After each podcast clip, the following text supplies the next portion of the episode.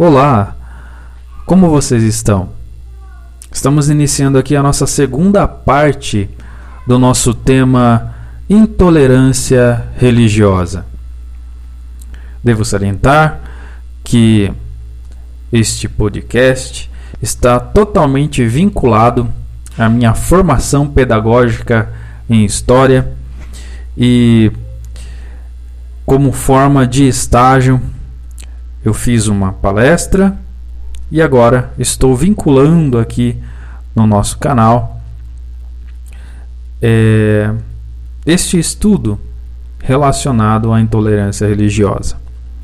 No primeiro encontro, nós falamos sobre o conceito de religião, falamos o conceito de intolerância religiosa, falamos sobre os aspectos de ignorância por parte daqueles que não conhecem e não compreendem a religião do outro, iniciamos bem vagarosamente falando a respeito da primeira intolerância religiosa na nossa era cristã, justamente contra os adeptos ao cristianismo. Reforcei dizendo que não seria possível nós remontarmos antes essa época, porque seria basicamente é, quase impossível, tendo em vista que quando um povo era conquistado por meio da guerra, existiria aí então uma imposição daqueles que venciam a guerra para a sua cultura, para a sua religião. E hoje nós vamos tratar a respeito de um grande viés da nossa história. Lembre-se que eu disse que no início da era cristã, os cristãos eram aqueles que estavam sendo perseguidos por conta e, e exatamente da sua religião. Agora, no tema que eu venho abordar, os cristãos são os propagadores da intolerância religiosa. Olha só que contraste, não é verdade? Antes, os cristãos eles eram subjugados pelo Império Romano e agora, no tema que eu iria abordar, mostra-se que a Igreja Católica estava totalmente vinculada ao Império, estava totalmente vinculada aos reis e fez com que, a partir daí, houvesse uma intolerância religiosa. Everton, do que você está falando? Eu estou falando das cruzadas que ocorreram aí na Idade Média. Na Idade Média, a Igreja Católica ela tinha como alvo principal retornar a Palestina e Jerusalém tirando a cidade do domínio dos muçulmanos. Esses foram os objetivos principais das cruzadas que ocorreram, como eu disse, na Idade Média. Então, qual que é o interesse da igreja? Interesse da igreja, primeiro, era a expansão do território europeu, ocupar os saqueadores da época e acumular riquezas os políticos e os ricos daquela época era ganhar novas terras e mais riquezas. Os comerciantes, os burgueses, ter novas terras para ampliar os seus negócios. Os camponeses e os escravos ganhar terras para começar uma fortuna. E todos tinham um objetivo: a salvação divina. Salvação por meio do Cristo que seria o único e suficiente Salvador daquela época. Digo, por óbvio, de acordo com o dogma, de acordo com a ideologia cristã, que, claro, perdura até os dias de hoje. Foram vestidas nove cruzadas oficialmente conhecidas até hoje. E destas cruzadas, como eu disse, tinha um grande teor, uma grande vontade, vamos colocar assim, de impor a religião cristã sobre todas as outras religiões que existiam naquela época. As religiões. E uma destas, que era a religião muçulmana, era tida como uma religião que não deveria existir. Daí porque as guerras santas, daí porque um grande embate religioso, um grande embate de reconquistar terras que haviam sido perdidas, sobre o viés, sobre o viés, repito, de uma ideologia divina, de um pensamento divino, né, sobre a ótica divina, se escudando sobre essa ótica divina. Então seria estes os objetivos principais da Igreja Católica Romana: conseguir novo território sobre o viés de que o que se estava propagando era uma guerra santa, quando na verdade era uma questão envolvendo os seus mais algozes pensamentos, não é verdade? E como vocês podem ver, até hoje, devido a esta circunstância, devido a estas investidas da Igreja Católica Apostólica Romana, devido a todas as outras questões envolvendo o cristianismo em detrimento do muçulmano, do islamismo, ocorrem ainda hoje esta intolerância de muitos cristãos para com os muçulmanos, de muitos cristãos para com o islamismo. Então, para vocês verem o que pode ocasionar uma intolerância religiosa, para que vocês possam compreender quais são os possíveis desdobramentos devido à intolerância religiosa, devido ao não compreender ou ao, ao obter, né, a deter a ignorância em não querer conhecer a religião do outro.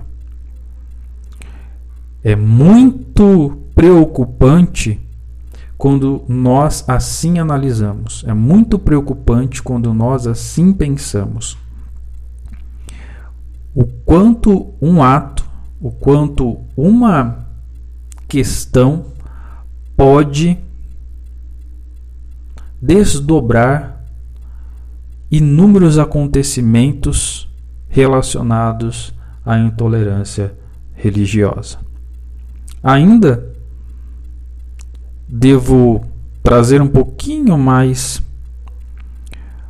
a nossa era, os pensamentos antissemita que ocorreram por meio do terceiro Reich.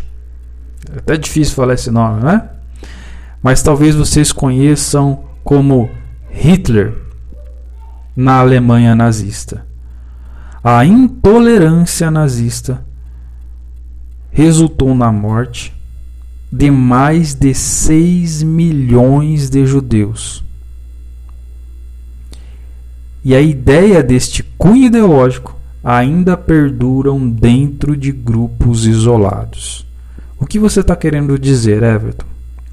Depois das cruzadas, talvez, talvez, um dos maiores acontecimentos negativos da nossa história ocorreu na Segunda Guerra Mundial, quando Hitler, embasado sobre o pseudo pensamento que a raça ariana estava superior ou era superior a qualquer outra raça, e também devido ao seu ódio, a sua perseguição aos judeus ocasionou o que nós chamamos de holocausto, ocasionou naquilo que nós mais repugnamos, ocasionou em morte de pessoas judeus não somente judeus, mas também negros, enfim, todos aqueles que não eram da raça ariana, pelo simples fato de pensar diferente, pelo simples fato de ser diferente, pelo simples fato de ter uma religião diferente. 6 milhões de judeus mortos. Vocês não acham isso realmente preocupante? 6 milhões de judeus mortos. Estes são os dados conhecidos. Por óbvio que esses números, infelizmente, são maiores do que os que se apresentam. Tudo por meio ou tudo embasado a um cunho de intolerância religiosa. Devo também lembrá-los, um pouquinho mais próximo ainda da nossa realidade, os atentados terroristas que ocorreram no dia 11 de setembro de 2001. A chamada guerra contra o terror ocorreu após esse acontecimento. Vocês devem se lembrar, vocês devem puxar a mente a respeito destes fatos. As Torres Gêmeas que sofreram atentado no dia 11 de setembro, muitas pessoas morreram e tinha como a sua o seu objetivo maior ali a guerra santa. Olha de novo, quem aparece? A intolerância religiosa, a guerra santa. E vocês se recordam que o islamismo que foi ali deflagrado foi um islamismo totalmente intolerante contra talvez a, uma das maiores potências bélicas do mundo, os Estados Unidos. E isso trouxe uma consequência gigantesca. De um lado, os extremistas islâmicos, do outro lado, uma nação que propagou a guerra contra o terror. E a partir daí, aumentou-se ainda mais por meio daqueles que não compreendem, olha só, não compreendem por meio da ignorância, o que realmente é o islamismo. Porque a partir deste evento se aumentou ainda mais a intolerância religiosa contra o islamismo, contra variantes que sequer entendem os motivos mais inferiores que fizeram com que aqueles extremistas fossem até as Torres Gêmeas e fizessem aquele atentado. Se generalizou que todos os islamitas são terroristas, devido à grande propagação negativa destes fatos. Vocês se recordam